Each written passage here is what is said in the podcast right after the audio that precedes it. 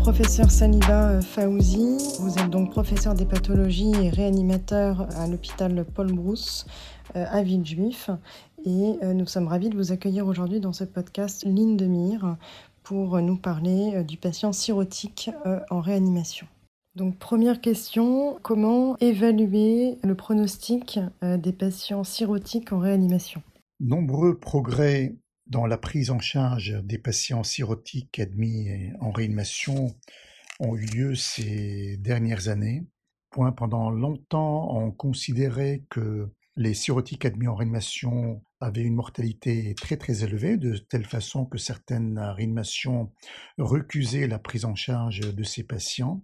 Actuellement, depuis le développement d'une entité qu'on appelle ACLF, ou Acute on Chronic Liver Failure, cette euh, entité a permis de définir que les patients cirrhotiques admis en réanimation n'ont pas tous le même pronostic vital.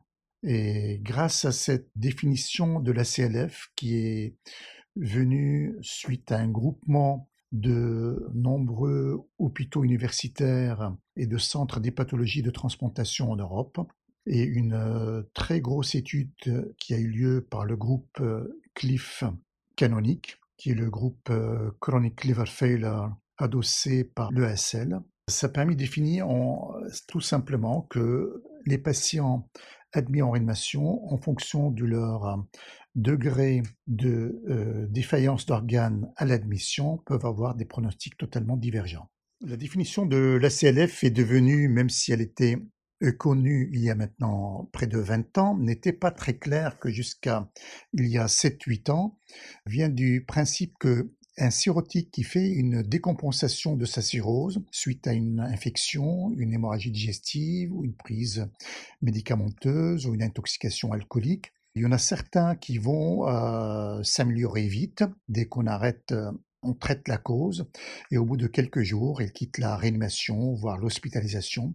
Mais il y a un groupe de patients qui peut être 20 à 30 des malades qui vont s'aggraver même si on a traité la cause, c'est-à-dire commencer à développer de l'acide, commencer à développer un ictère ou développer une insuffisance hépatique sévère et qui vont euh, progressivement, en quelques semaines, euh, s'aggraver beaucoup jusqu'à même mourir.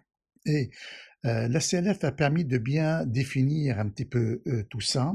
Euh, maintenant, on sait que la CLF est liée à une inflammation importante au niveau hépatique, au niveau systémique. Ce mécanisme inflammatoire est à l'origine de l'aggravation euh, de la cirrhose, est à l'origine du développement des défaillances euh, multi-organes.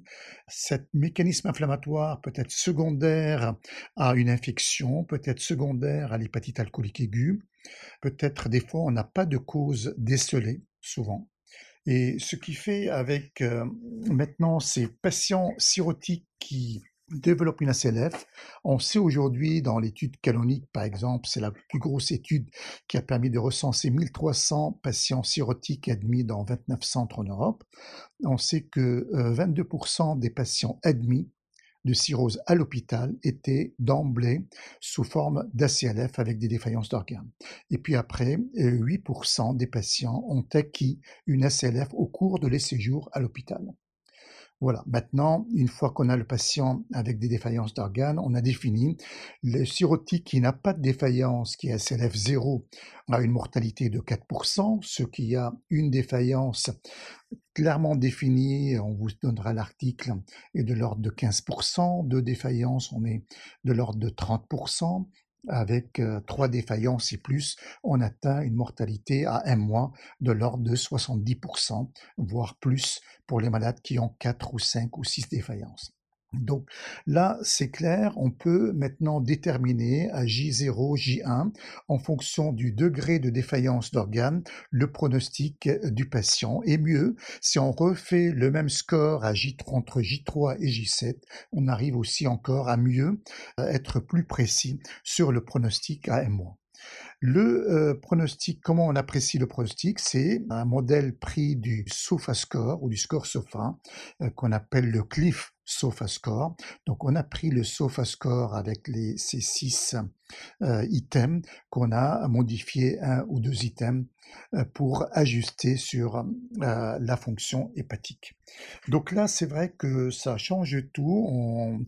si on veut sortir un traitement, si on veut sortir une étude, si on veut analyser un dispositif sur L'avantage qu'il peut donner aux patients, c'est vraiment en fonction de ces distances de gravité, de ces statuts de gravité, de ce nombre de défaillances d'organes qu'on peut définir.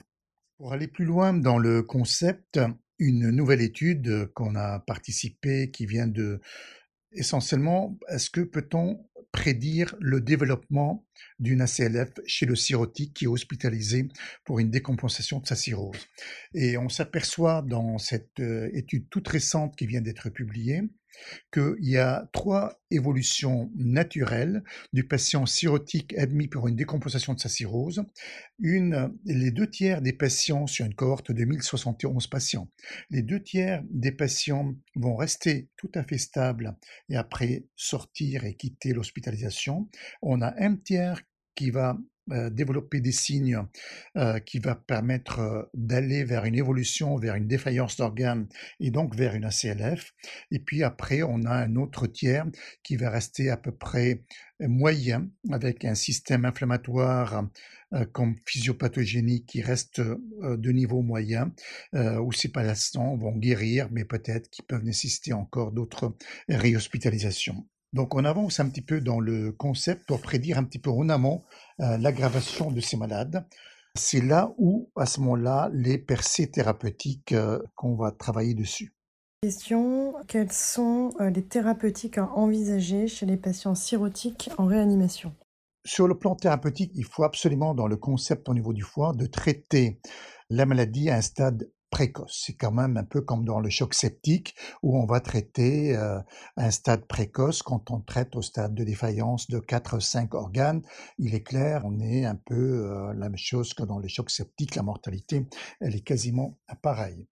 Point. Le traitement repose euh, essentiellement sur la prise en charge de la cause de décompensation quand elle est connue, sur la prise en charge de la décompensation elle-même, c'est-à-dire le traitement de l'hémorragie digestive, le traitement de l'hépatite alcoolique aiguë par les corticoïdes. Tout ça, ça a été bien démontré dans des analyses robustes euh, randomisées. La prise en charge de l'hypertension portale, la place de la pose du TIPS ou du early TIPS dans toutes ces indications-là, le traitement précoce de l'infection, les prophylaxies, le syndrome hépatorénal, tout ça, je pense, euh, c'est fait partie de la prise en charge de la décompensation de la cirrhose. Et ça, ça ne change particulièrement, mais il faut l'appliquer tout à fait pour les patients euh, dès leur admission, soit en soins intensifs ou en réanimation. Après, euh, dès qu'on a stabilisé un peu le malade, euh, je pense que la deuxième question s'oriente vers euh, plutôt adresser le patient à un centre de transplantation où on va poser la question pour tout patient cirrhotique admis en nation, ce patient peut-il bénéficier d'une transplantation hépatique même si au début initialement on pense qu'il ne pourrait pas.